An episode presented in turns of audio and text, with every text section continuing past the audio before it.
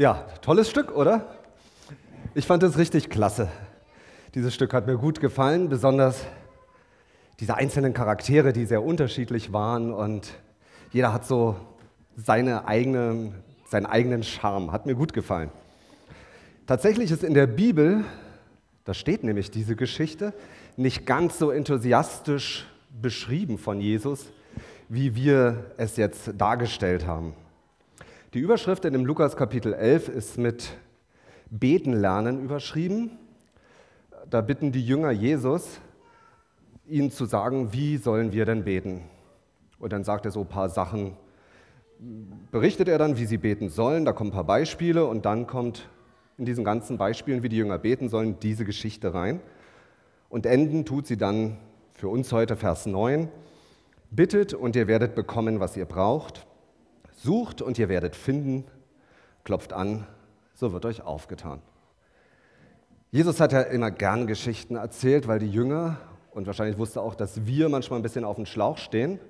Und diese Geschichten haben ja einen bestimmten Namen. Und da hoffe ich jetzt mal, dass die Abenteuerlandkinder mich nicht im Stich lassen. Wie nennen sich diese Geschichten, die Jesus immer erzählt, damit wir es besser verstehen? Habt ihr eine Ahnung? Wir hatten nämlich schon ganz viele, ja. Gleichnisse, genau. Jesus hat ein Gleichnis dort in Lukas 11 erzählt, nämlich diese Geschichte, die die drei aufgeführt haben. Als ich das erste Mal diese Geschichte gelesen habe, da musste ich sofort, jetzt muss ich mal gucken, ob sie da ist, an die Ilona denken. Ilona Fuchs ist, wohnt ungefähr 150 Meter von uns entfernt.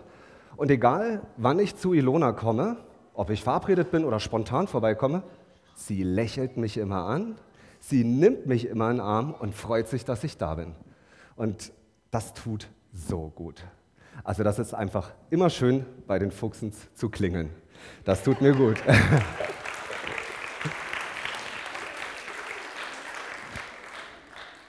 Und ich glaube, das wünschen wir uns doch alle. Jemand, der immer die Tür aufmacht, der immer da ist, der uns herzlich begrüßt, den ich immer vorbeikommen kann und der mich so nimmt, wie ich bin. Das ist bei mir nicht immer einfach, deswegen bin ich Ilona besonders dankbar. In der Geschichte gibt es einige spannende Aspekte, die Jesus da erzählt hat, aber ich bin aus irgendeinem Grund an dieser Tür hängen geblieben. Deswegen habe ich die heute mitgebracht. Diese Tür, einer klopft wie wild, der andere ist zurückhaltend, zieht sich zurück. Oh, nee, ich lieber nicht. Und hm, ich habe überlegt, wer von beiden ist mir eigentlich ähnlich? Bin ich der, der sorgenfrei wie die Claudia klopft und ruft, Hallo, komm raus? Der ist sich seiner Sache sicher, der weiß, dass da jemand zu Hause ist, nicht böse ist, wenn ich klopfe? Oder bin ich der, der noch ein Stück zurückgeht und es ihm unangenehm ist und was könnten denn die anderen sagen? Ich möchte mit euch kurz mal diese drei Personen, die wir dort gesehen haben, mal ein bisschen näher angucken. Schauen wir uns den Reisenden an der war K.O., der war müde, einen schweren Rucksack, dem tat vielleicht auch alles weh. Traut sich kaum was zu sagen, dass er hungrig ist, ist schon eine Weile dort. Und dann ist er fast entsetzt, als sie sich mitten in der Nacht auf dem Weg zu einem für ihn fremden Mann machen. Der kann doch nicht so laut anklopfen, denkt er sich. Das geht doch nicht, das macht man nicht.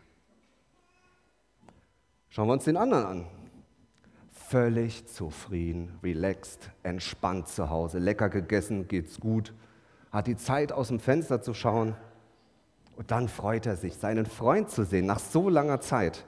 Er ist interessiert, er hört zu, was sein Freund so zu erzählen hat. Dann kommen sie auf das Thema Essen und er hat nichts mehr daheim, ist ihm sogar peinlich, ja? Aber ihm fällt sofort sein Freund ein, der anscheinend immer was zu essen zu Hause hat. Ohne nachzudenken und mit voller Sicherheit wusste er, wer ihm in dieser Situation helfen kann. Er wusste, dass er jederzeit zu seinem Freund gehen kann. Er kann ihn um was bitten. Also macht er sich mit seinem etwas verdutzten Kumpel, das haben wir gesehen, auf den Weg zu dem Haus. Und er hat keine Sorge zu klopfen.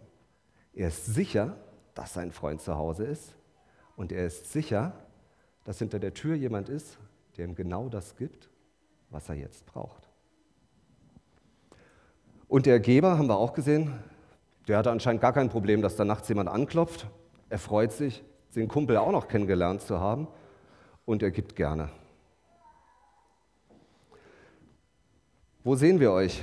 Wo sehen wir uns? Wo seht ihr euch? In welcher Person finden wir uns eher wieder? Vielleicht wechselt es auch ab und zu. Bin ich so klar mit Gott, dass es für mich selbstverständlich ist, ihm jederzeit anzusprechen, zu danken, um Hilfe zu bitten?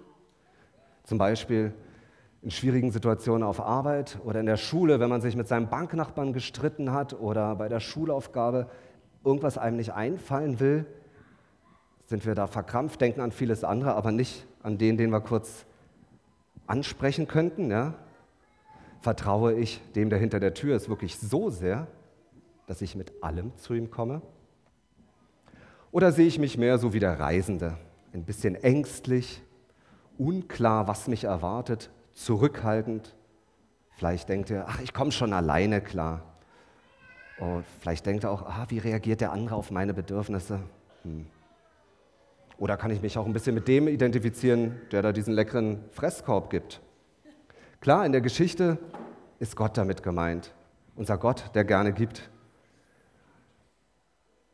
Aber es gibt auch Gastgeber, wie wir am Anfang schon gehört haben, auch hier bei uns und finde ich ganz wichtig. Ich möchte noch ein bisschen auf den Reisenden eingehen. Was hält ihn wirklich davon ab zu klopfen? Was hält mich davon ab, an diese Tür zu klopfen? Warum bin ich manchmal so zurückhaltend? Ist es Scham, weil ich irgendwas glaube, was angestellt zu haben, was ich Gott nicht sagen will? Ist es Angst? Bei mir war es eine Zeit lang so, dass ähm, ich Angst hatte, dass Gott mich zu sehr verändert. Und deswegen bin ich mit manchen Dingen gar nicht zu ihm gegangen. Weil ich dachte, ey, wenn ich ihm jetzt wirklich 100% vertraue, vielleicht macht er was in meinem Leben, was ich gar nicht will. Und irgendwann habe ich gecheckt, nein, Gott wird mit mir nichts machen, was ich nicht will oder was nicht zu mir passt. Ja? Oder habe ich so ein dickes Ego, dass ich sage, ey Alter, ich komme alleine klar, ich brauche keinen Gott. Ist es das? Und manchmal ist es auch das Gottesbild, so wie wir als Kinder geprägt wurden oder das, was wir gelesen haben dass wir ein Gottesbild haben, was nicht ganz dazu passt, hinter dem, was hinter der Tür ist, hinter dem, was wir gesehen haben. Was passiert denn, wenn ich klopfe? Was darf ich erwarten? Muss ich überhaupt vorbereitet sein? Bei uns zu Hause an Weihnachten wird, ich weiß nicht, bei vielen anderen wahrscheinlich auch, die Tür zum Wohnzimmer zugemacht. Dann wird noch der Rest geschmückt, Kerzen angemacht, vielleicht Musik, die Geschenke werden ordentlich platziert und die Kinder sind schon aufgeregt.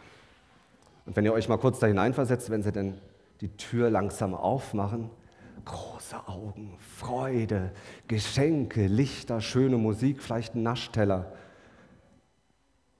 Ist doch toll, dass Kinder sich so freudig hinter eine verborgene Tür, wo sie nicht wissen, was sie genau erwartet, einfach durchgehen und sich freuen können. Wir Erwachsenen neigen mehr dazu, erstmal die Türklinke festzuhalten, zu überlegen, abzuwägen, positiv-negativ-Liste, muss ich da jetzt durch?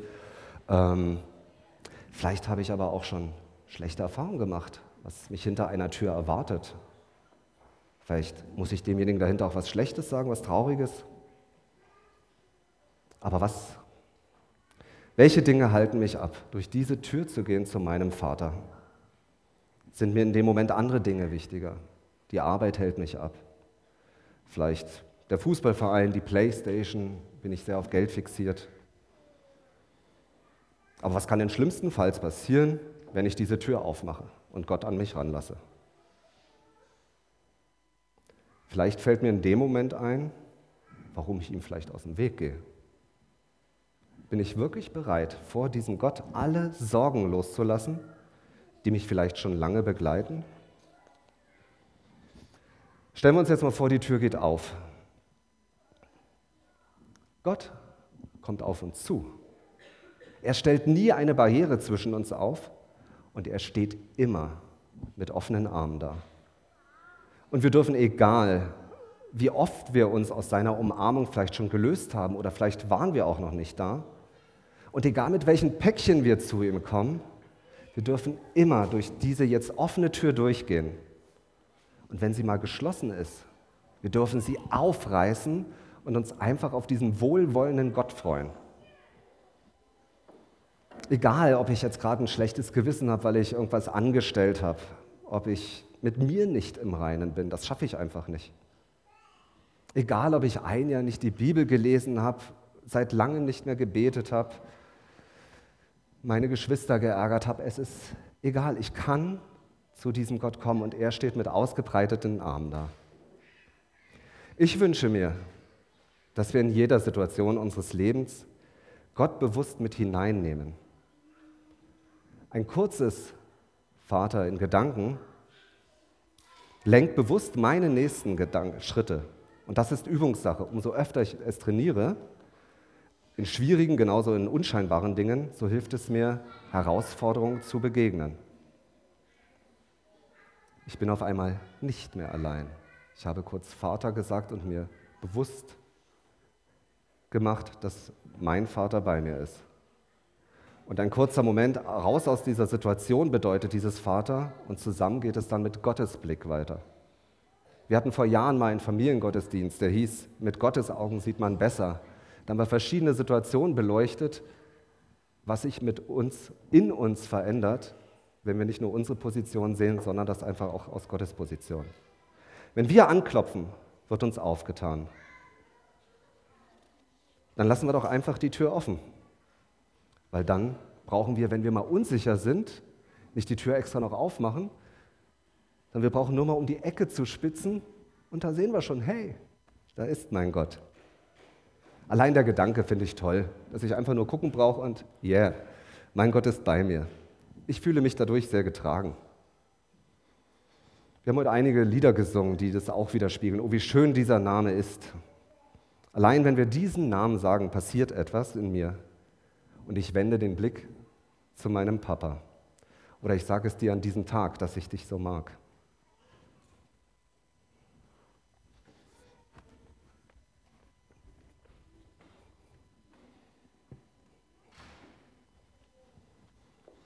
Während dem nächsten Lied möchte ich euch einladen, wer möchte, schreibt euren Namen hier hin.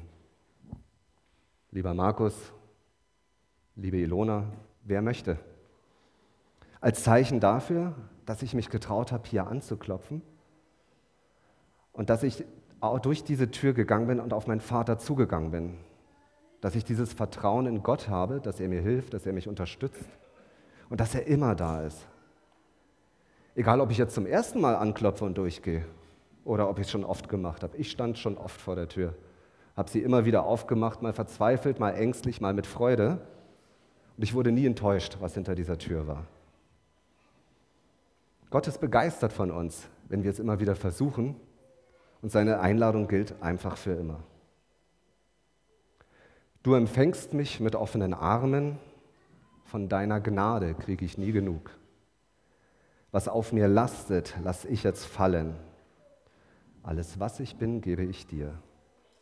Herr, ich suche deine Nähe. Ich will mehr, zieh mich hin zu dir. Deine Gegenwart ist das Kostbarste, was ich habe. Zieh mich hin zu dir. Ich will mehr von dir.